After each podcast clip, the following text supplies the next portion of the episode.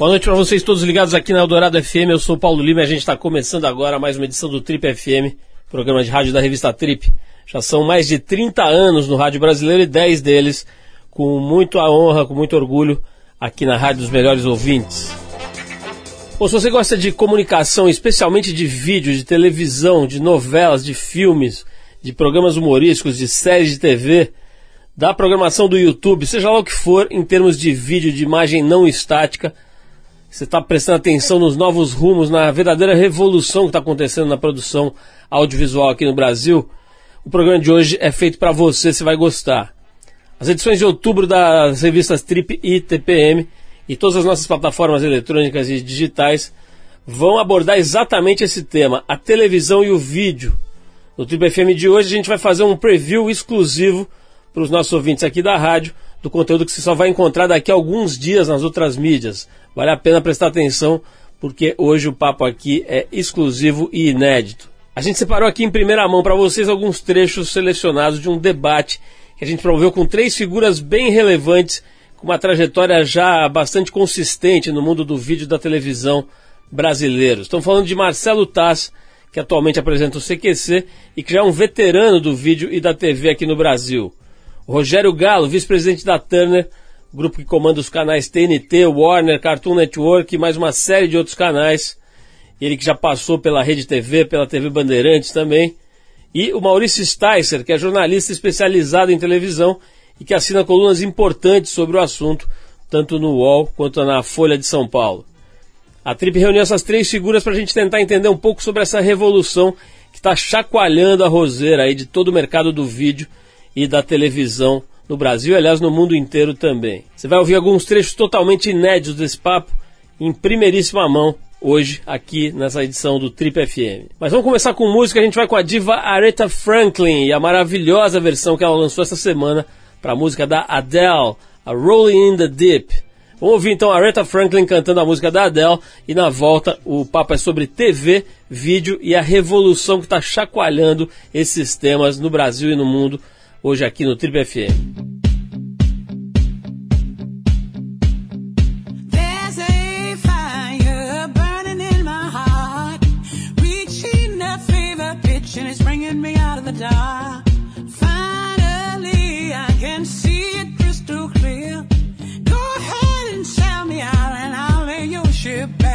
See how I will leave with every part of you. Will do. Oh, fire burning in my heart, the fever it's bringing me out the dark. The scars I'm gonna remind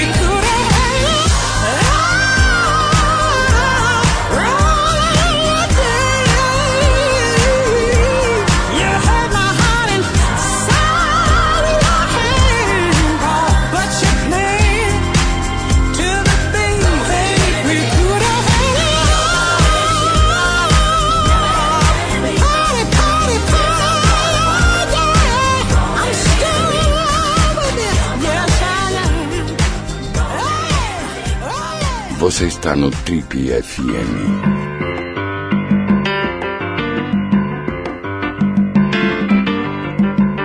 Bom, estamos de volta aqui com o Trip FM, como eu anunciei no começo do programa. Hoje o assunto aqui é televisão e vídeo. Para falar sobre o verdadeiro tsunami né, que esse mercado está encarando, a gente chamou o Maurício Sticer, que é jornalista e crítico especializado em TV, para conversar sobre os novos rumos desse universo com o Marcelo Tassi, que atualmente é apresentador do CQC e é um veterano da TV, do vídeo e também da internet no Brasil, e com o Rogério Galo, que é vice-presidente da Turner, com passagens pela direção de conteúdo da Rede TV e também da Band. O debate completo você vai encontrar na edição de outubro da Trip, que está em breve nas bancas, mas agora você ouve aqui trechos exclusivos em primeiríssima mão. Esse material vai estar daqui a alguns dias só nas nossas plataformas digitais, na TV e nas revistas, mas hoje aqui a gente adianta para os nossos ouvintes de rádio uma seleção dos highlights totalmente inéditos desse papo. Oi, tudo bem? Estou aqui com Rogério Galo, vice-presidente da Turner, com Marcelo Tass, apresentador do CQC, para uma conversa sobre os rumos da televisão, para onde está indo, especial para a Trip. O mercado de televisão está num momento de grande transformação. Eu diria a própria palavra televisão está ganhando novos significados hoje. Assim, o que, que quer dizer televisão hoje é- já é muito diferente do que era cinco anos atrás. Como uma pergunta de para gurus, para pessoas visionárias. Como vocês imaginam o cenário daqui a cinco anos? Fazendo essa pergunta muito em função dessa velocidade de transformação que a gente está vivendo. Eu acho que se você tirar a palavra televisão, você pode falar assim: o mercado dos jornais está, o mercado dos sabonetes, entendeu? O mercado, qualquer mercado, né, automobilístico, é, a gente está sofrendo uma transformação que nunca houve. Então não é da televisão. É, eu, eu acho que há uma transformação gigantesca dentro das pessoas e a maneira como elas usam tudo que elas já usaram até hoje, né? inclusive a televisão, evidentemente. É, e eu acho que é uma pista falsíssima a gente achar que é, isso é a TV aberta, isso é o Ibope. Isso... Quem está sofrendo uma transformação é a comunicação, né? E isso impacta os negócios, impacta o casamento, os namoros, entendeu? É, e é importante a gente entender que é, um, é uma coisa gigante que está rolando. Para falar da televisão, claro, ela está no meio dessa, desse terremoto é, e ela é um ser que se recusa a olhar para essa mudança por uma razão muito simples, porque ela é broadcast, né? principalmente a TV aberta, ela só transmite. Ela nunca se preocupou em receber nada, porque ela é que sabe tudo, entendeu? Ela que, que sabe as notícias, que sabe o que, que é engraçado e tal. E por isso que ela está apanhando e vai apanhar mais ainda, na minha visão, porque ela se recusa, algumas até hoje, a reconhecer o tamanho da mudança que está na nossa frente. Eu acho que o que acontece, na verdade, é uma mudança em cinco anos. Eu diria que o, o que está mudando e certamente vai mudar dramaticamente nos próximos anos é a maneira como as pessoas consomem a televisão. Então, na verdade, eu não sei se é tanto uma mudança da televisão mas muito mais uma maneira, a mudança de como você se relaciona com a televisão. Então, eh, hoje, são tantas telas, tantas outras possibilidades de você acessar um conteúdo que antigamente você era obrigado a marcar um compromisso, estar num determinado horário diante de uma determinada tela para consumir, né? Depois da novela. Depois da novela, antes do jornal, depois do break, quer dizer, você tinha um tipo de, de, de relação com aquele veículo que era uma relação de compromisso marcado. Hoje, eu não sei se é tanto o veículo que muda, mas é muito essa liberdade de você poder consumir em qualquer lugar, em qualquer tela, a forma de consumo.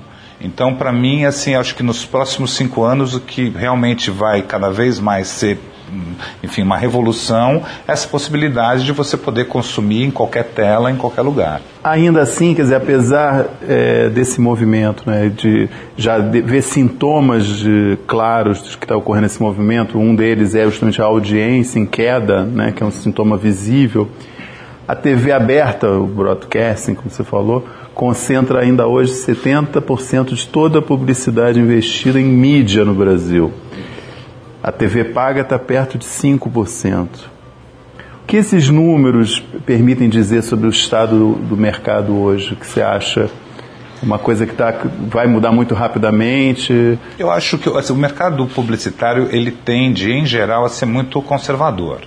Então você vê alguns movimentos pontuais de ousadia, mas os grandes investimentos, os grandes anunciantes, eles em geral tendem a se comprometer com o que é mais certo.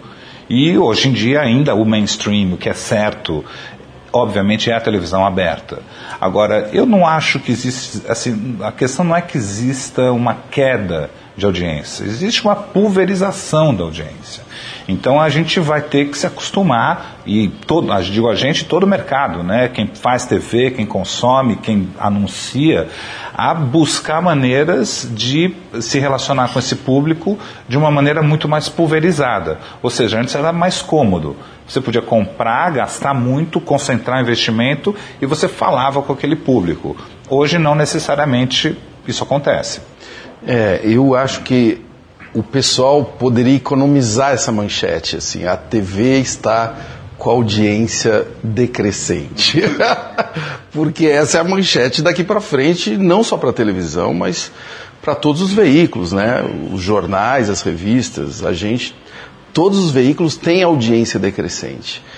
O pessoal gosta de falar da televisão, eu acho isso engraçado, é, porque é um jeito parcial de olhar o que está acontecendo. Né? É, Não, de alguma maneira, esse dado que eu dei é, do tamanho do negócio que representa a televisão explica, né? Quer dizer, se a televisão concentra, TV aberta, concentra 70% do bolo de toda a publicidade investida em mídia, é, isso é um sinal de que ela é mais importante que todas as outras Então, mídias. não, mas aí eu vou chegar na grana. Eu estou falando da audiência. A audiência decrescente é em todos os veículos. É no jornal, na revista, na televisão. Mas o pessoal só fala da televisão. Só estou observando isso, que é engraçado isso, né? E talvez por causa disso, por causa da importância da televisão, né? É, agora, essa manchete eu já posso, pode fazer um copy-paste é, para os próximos anos. Você pode dar essa manchete já antes. A audiência da televisão vai diminuir porque as pessoas estão vendo várias coisas que não é mais só a televisão. Né? Isso é crescente, isso é crescente. Isso vai se acelerando. É, e para mim tem uma, uma, uma agravante que a TV aberta está descuidada desse fenômeno. Eu acho, a TV aberta está defasada. Ela não. No início, eu achei que ela fingiu que não viu o que estava acontecendo para ver se passava logo. Você entendeu? Ah, eu vou fingir que não está acontecendo nada, quem sabe isso passa. E aí, eu tenho uma tese que é até meio absurda, mas quem está mudando isso, inclusive dentro das agências de publicidade, são os filhos dos donos das agências e os filhos dos clientes. Eu conheço alguns casos reais que eu não posso revelar aqui, mas eu conheço clientes que botaram um caminhão de milhões de, de reais é, em emissoras de televisão e o filho dele nunca ouviu falar daquele programa. Você entendeu? O, f- o cara falou, porra, eu gastei milhões e o meu filho. O programa, inclusive, é para jovem. O meu filho não, não sabe nem o nome do programa. Mas eu vivo isso em o, casa. o que que você está vendo, meu filho? Eu estou vendo isso daqui, isso daqui, isso daqui. Ele falou, hum, mas, mas que interessante. Aí ele chega o pessoal da agência, ô gente, ah, não, isso daí é um pessoal aí que nós temos que estar de olho. Quer dizer, você entendeu? O mercado, eu concordo muito com o Galo, o mercado ele é conservador, é, joga na defesa, mas os tempos não são de jogar na defesa. A, a gente quer ousadia, né? E aí eu posso te dar algum, assim, algumas coisas que eu tenho me relacionado hoje em dia, principalmente com relação à internet. Eu converso com alguns anunciantes que querem atingir os jovens, que já me falaram de uma fórmula muito interessante que eles estão praticando, que é o 20-60-20. Não sei se vocês já ouviram isso. Eles jogam 20 no conservador, 20 do budget no conservador, 60 no absolutamente trivial, no que eles estão acostumados, e 20 ultra ousado. Entendeu? E ver o que? O resultado. E aí eu acho bárbaro, porque eu gosto disso, eu gosto de ver o resultado.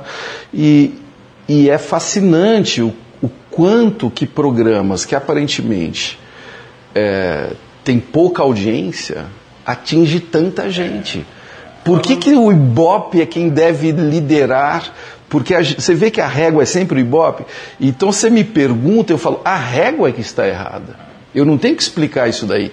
A régua que, a sua premissa é que está errada, entendeu? Esses 70% estão usando uma régua errada, só isso. E coisas que não se medem, né? A gente estava comentando agora pouco com você sobre o lançamento do- de Gotham, que estreou essa semana, segunda-feira nos Estados Unidos. Estava vendo os números, e os números são impressionantes. Mas aí estava no New York Times assim, ah, a série foi vista por X milhões de pessoas, a outra foi vista por X milhões de pessoas, mas certamente esses números aumentariam muito se nós estivéssemos medindo as pessoas que viram pelo DVR gravado. Que absolutamente, por uma série de ficção hoje. Nielsen já é médio, né?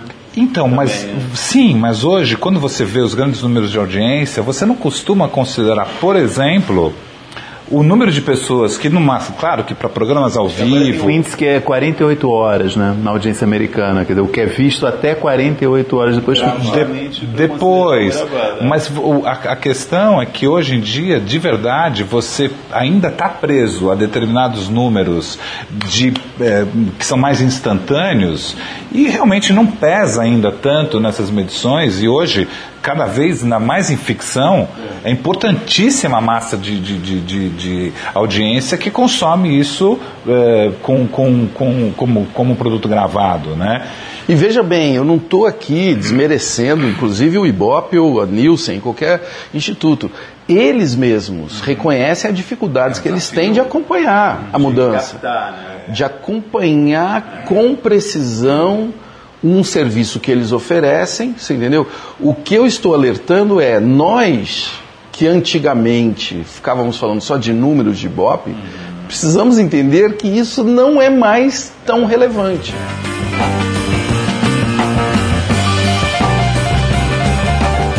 Esse é o Trip FM hoje abordando o assunto televisão e produção audiovisual com Marcelo Taz, Rogério Galo e Maurício Sticer. A gente já continua esse papo, mas a gente vai agora fazer um break para ouvir Steve Miller Band, a faixa The Joker. Depois tem Holly Cook e a faixa Postman. A gente vai de música, daqui a pouquinho a gente volta com mais bate-papo sobre televisão, vídeo e a revolução que está assolando esse setor no Brasil e no mundo. Some people call me the space cowboy. Yeah. Some call me the gangster of love. Some people call me Maurice. Cause I speak of the pompatus of love.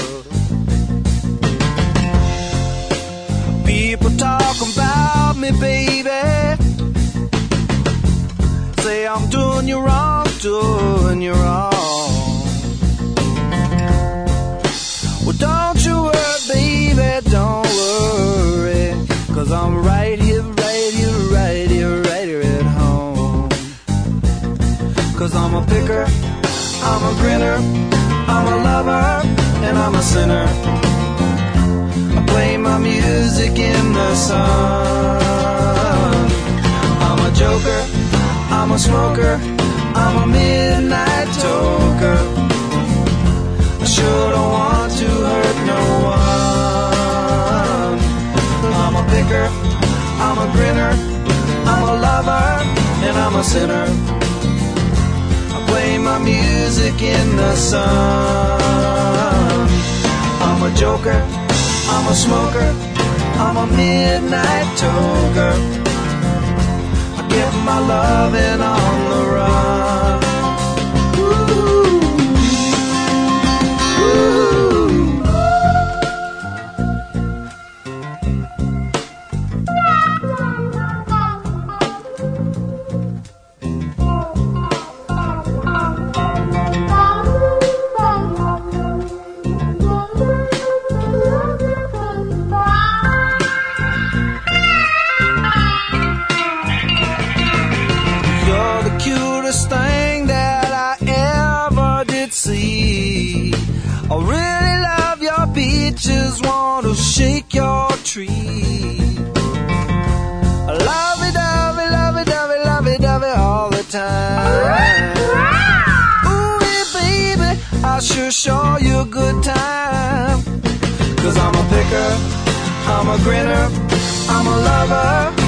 sinner play my music in the sun. I'm a joker, I'm a smoker, I'm a midnight toker. I get my loving on the run. I'm a picker, I'm a grinner, I'm a lover, and I'm a sinner. I play my music in the sun. I'm a. I'm a smoker, I'm a midnight toker.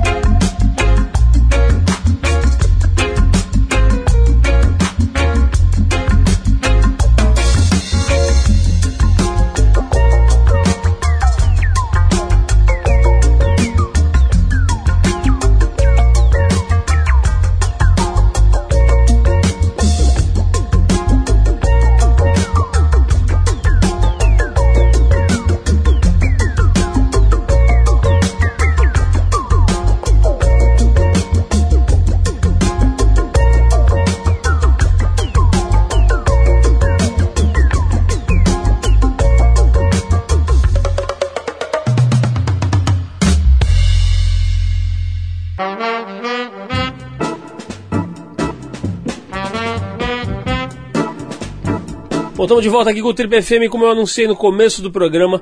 Hoje o assunto aqui é televisão e vídeo. Para falar sobre a- o verdadeiro tsunami né, que esse mercado está encarando, a gente chamou o Maurício Sticer, que é jornalista e crítico especializado em TV, para conversar sobre os novos rumos desse universo com o Marcelo Taz, que é atualmente apresentador do CQC e é um veterano da TV, do vídeo e também da internet no Brasil, e com o Rogério Galo, que é vice-presidente da Turner, com passagens pela direção de conteúdo da Rede TV e também da Band. O debate completo você vai encontrar na edição de outubro da Trip, que está em breve nas bancas, mas agora você ouve aqui trechos exclusivos em primeiríssima mão. Esse material vai estar daqui a alguns dias só nas nossas plataformas digitais, na TV e nas revistas. Mas hoje aqui a gente adianta para os nossos ouvintes de rádio uma seleção dos highlights totalmente inéditos desse papo. Falando em, em ousadia, né? um, um exemplo de ousadia, você citou, né? Você falou de ousadia, querem ver? Um exemplo de ousadia que acabou já, hoje agora já é lugar comum, que é o Porta dos Fundos, por exemplo, né? É, vocês acham que é o- ele representa o início de um novo modelo de produção e programação ou é um fato isolado que não vai ter maiores consequências? Ah, Eu acho que sim. Eu não acho que não acho que o Porta sozinho representa. Eu acho que na verdade ele é mais um sinal eh, de um tipo de consumo que mudou. Eu, o, o, o estava comentando dessa questão dos filhos dos donos. Eu tenho uma filha de 17 anos que para ela absolutamente não existe a televisão linear. Ela não tem uma relação de consumo com a televisão linear, porque ela é uma pessoa que consome os conteúdos dela on demand, na hora que ela quer. Não importa se é no YouTube, se é gravando, não, não importa. Então, acho que na verdade a grande questão quando a gente fala do tipo de relação de consumo, eu acho que o Porta tem muito isso, é que pelo modelo, pelo formato, pela duração, pelo jeito que, que, o, que o produto é distribuído, pelo menos como ele veio sendo distribuído até agora, ele sim, ele está em sintonia com essa nova maneira que esse público tem de consumir o conteúdo. Tem uma coisa que me só me intriga no, no Porta, que eu sou fã, acho bárbaro e é realmente uma, uma, uma coisa bastante relevante desses anos agora. Eu não, para mim, eles estão agora em busca de um modelo de negócio. Isso eles não conseguiram. Modelo de produção, como você perguntou. Eles não conseguiram resolver uma coisa que é fundamental. E me chama a atenção que, apesar do enorme sucesso, eles acabaram de co comemorar um bilhão de views, todos são contratados da Globo.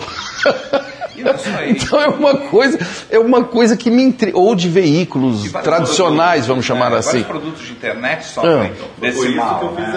É, não então, isso me intriga, entendeu, Maurício? Porque é, não foi criado um modelo de negócio. Eu, eu cheguei uma vez a, a, a fazer essa provocação a eles, né? E, e aí, pra, a eles e aquele garoto que, que é bastante combativo também no YouTube, o Felipe Neto. Eu falei pro Felipe, dei uma cutucada no Felipe, né?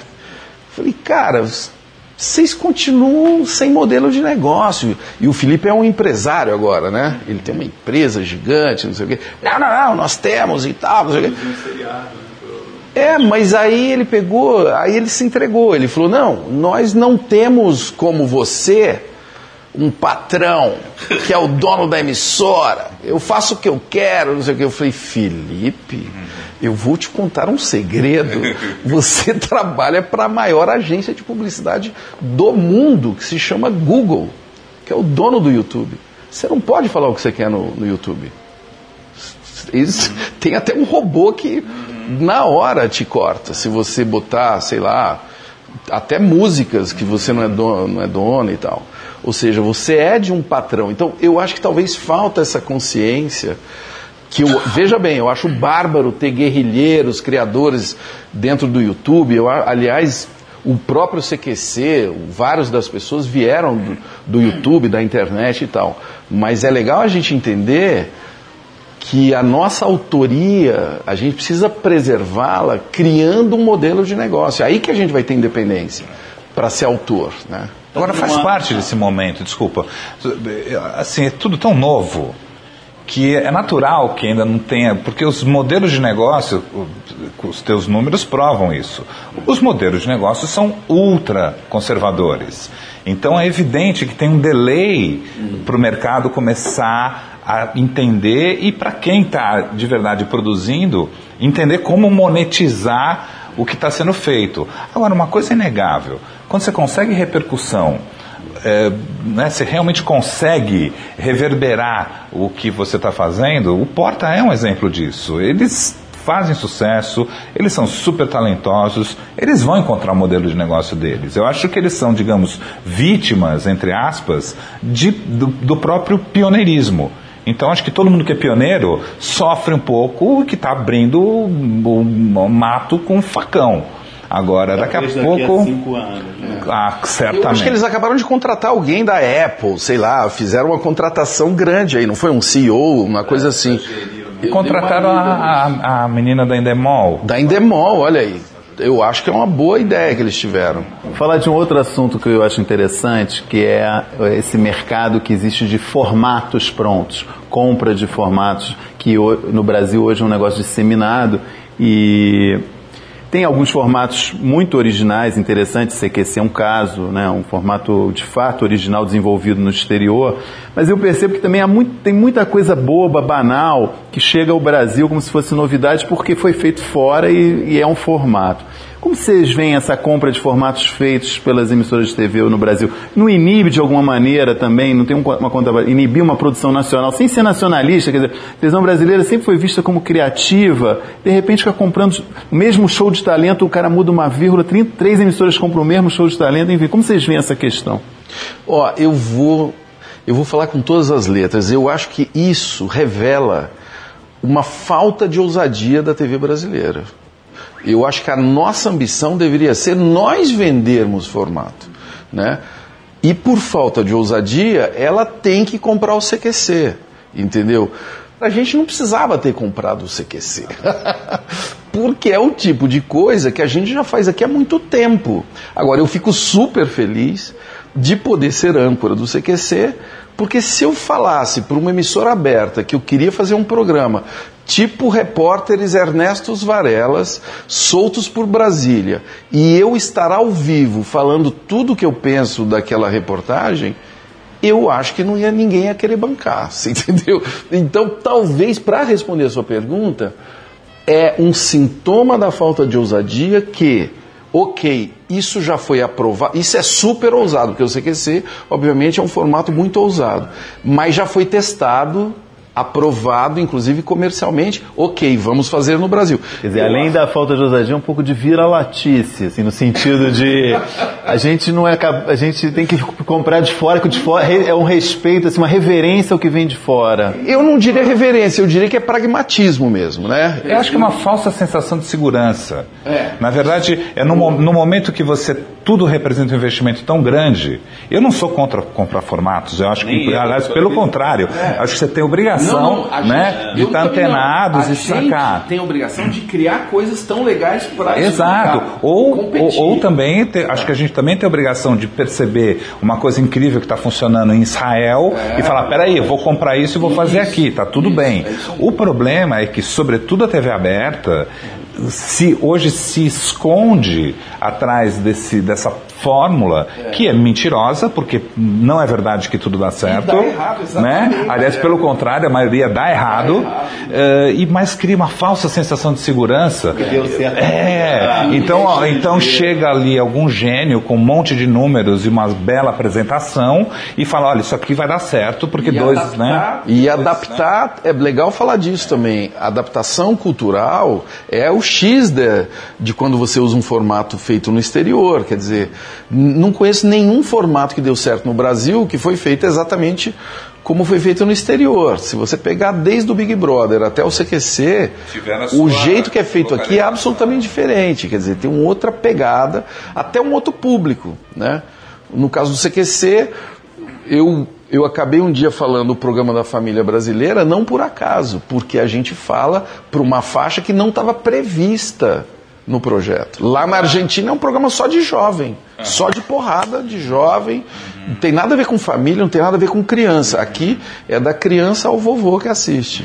Uma pergunta, primeiro dirigida um pouco mais a você, porque você está nesse meio, mas que o Marcelo também está convidado a palpitar sobre o mercado de TV paga hoje. Tenho visto cada vez mais filmes e séries dubladas em vez de legendadas, programas de humor popular que parece que você está vendo Zorra Total na TV paga. O crescimento da base de assinantes da TV Paga está produzindo um, vamos usar, entre aspas, rebaixamento da qualidade da programação? Não diria isso. Eu acho que assim, a gente Tô tem. provocar, Não, mas- claro, mas eu vou, eu vou tentar te dar uma resposta bem concreta. O que acontece? Hoje o Brasil ele tem apenas 30% de penetração de TV paga. É um dos, é um dos mercados já um dos mais importantes, é um dos mais importantes do mundo, o mais importante da América falando de 19 Latina. Estamos falando de quase 20 milhões de assinantes com 33% de penetração, ou seja, é muito pouco. A Argentina tem 80%, o México tem 70%. Ou seja, aonde que esse mercado vai crescer? Esse mercado ele vai crescer com a classe C tendo acesso à televisão paga. Então acho que isso é uma conquista, eh, não é um, um- defeito. O- o- a classe AB na TV paga ela já bateu no teto. Então hoje a TV paga ela precisa da classe C para crescer. Eu acho que isso é bom porque a gente está dando acesso para um grupo que não tinha acesso a um determinado tipo de informação, a um determinado tipo de, de, de canal e de conteúdo e que passou a ter acesso a isso. Então é natural que isso faça com que tudo se plura- plu- é, pluralize, digamos assim. Né? Eu acho que a gente tem que é, ter uma visão um pouco menos preconceituosa. Ah, sabe, ah, não, isso é menos, isso é mais. Isso... O que, que é? A gente não quer tocar só música erudita na TV paga, você não precisa passar só filmes do Fellini. Eu acho que é bom que exista uma variedade, é bom que exista programas para todos os gostos. É natural que em alguns momentos você tenha um rebaixamento? É, mas isso não quer dizer eh, que tem a ver com essa nova classe C. Tem a ver com um tipo de público que deseja aquele tipo de conteúdo. iscas para trazer um novo público.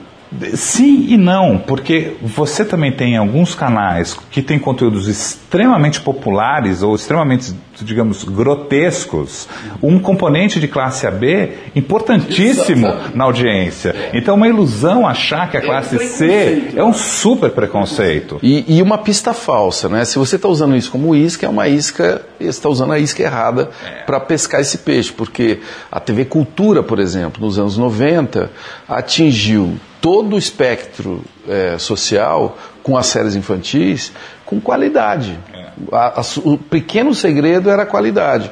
E na TV por assinatura também, quer dizer, eh, achar que a classe baixa quer ver coisa mal feita é é um mau negócio até, é um mau negócio. E achar que a classe alta só vê coisa sofisticada, já está provado, inclusive, saíram algumas pesquisas que o ratinho, por exemplo, é muito visto por classe A e tal. Então, e, e a- essa é outra, na minha visão, ah, uma, uma, uma estratégia equivocada da TV aberta. Algumas, né, algumas estratégias equivocadas é investir em coisas aparentemente baixaria, baixo nível, para levantar a audiência média. Nossa, tem uma conversa sobre isso, mas é ótimo, tem exatamente esse assunto. Só, só te contar uma coisa que aconteceu essa semana. Porque eu estou fazendo um papo animado no Cartoon Network. E eu recebi um- uma mensagem muito carinhosa, é, que você percebe que é um público que não usava, não assistia o Cartoon, né? É, de um pai me pedindo para levar o filho para ver a gravação do programa. Que é um programa feito com efeitos especiais, porque é impossível eu entrevistar um desenho. Ele, o filho quer ver, claro, porra, toda criança quer ver, né?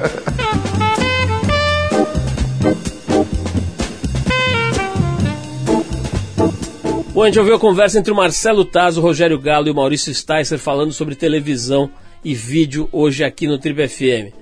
A gente quer te lembrar que esse papo completo e muitas outras coisas sobre a transformação desse mercado televisivo brasileiro você vai encontrar nas revistas Trip e TPM de outubro. em breve nas bancas e também nas nossas plataformas digitais e no nosso programa de TV. Bom, para fechar o nosso debate de hoje, te dar um tempinho aí para refletir, a gente vai com o Tim Maia, com a faixa Você e Eu, Eu e Você, aquele clássico do Tim, e depois Marvin Gaye, I Heard It Through the Grapevine. Vamos lá. Você e você juntinho. Um, dois, três, quatro. É. Vamos dançar. Vamos dançar. Vamos lá, vamos lá. Ah, vamos dançar.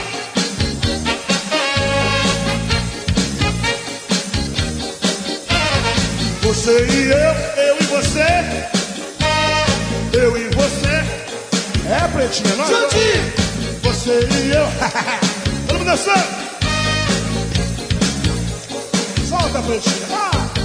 Ju, ti, se, nada lá. Vamos ver o dia. Ei. Nunca mais. Você e eu.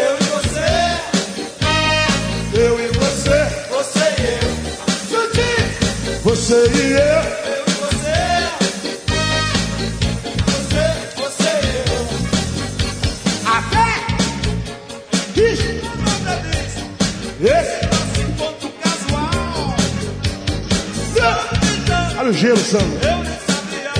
Gelinho, gelinho. Você e eu.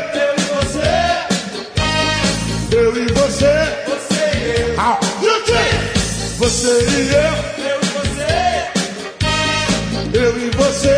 Você e eu. Ah, ah, ah.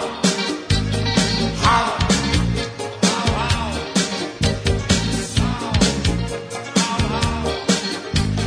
Ah.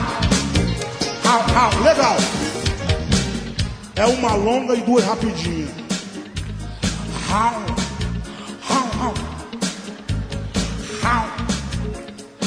Quem puder dar longa, dá longa. Quem não puder, dá rapidinho. Aqui não tem discriminação. Então, uma longa, duas rapidinhas. Isso é bom pra celulite, pro coração e pra energia. Ha, ha, ha, ha, ha, ha. Todo mundo, ha, ha. Vai metal, vai pião, Léo. Ha, Léo. Ha, ha. Aí,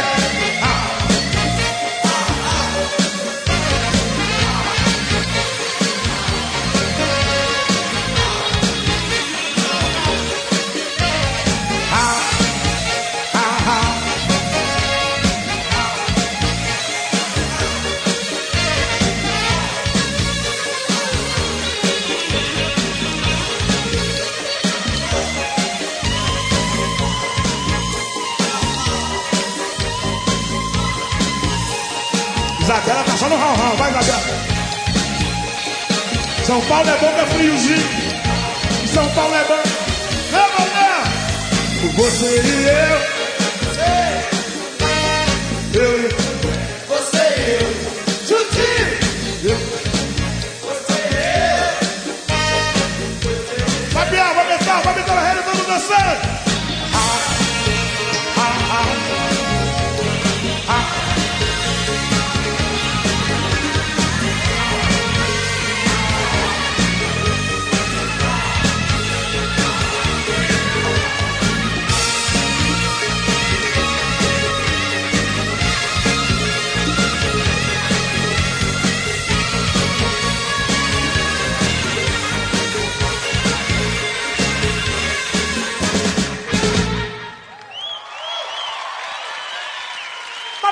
Vamos continuar. Um, dois, três.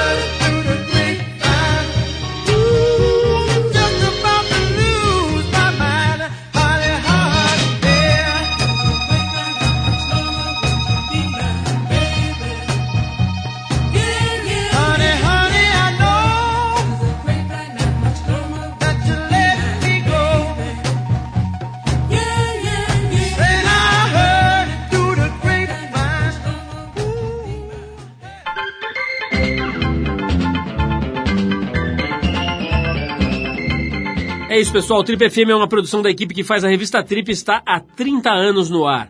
Apresentação de Paulo Lima, produção e edição de Alexandre Potashev. Para quem perdeu o programa de hoje, quer escutar de novo ou quer conhecer melhor o nosso trabalho, é só ir no trip.com.br.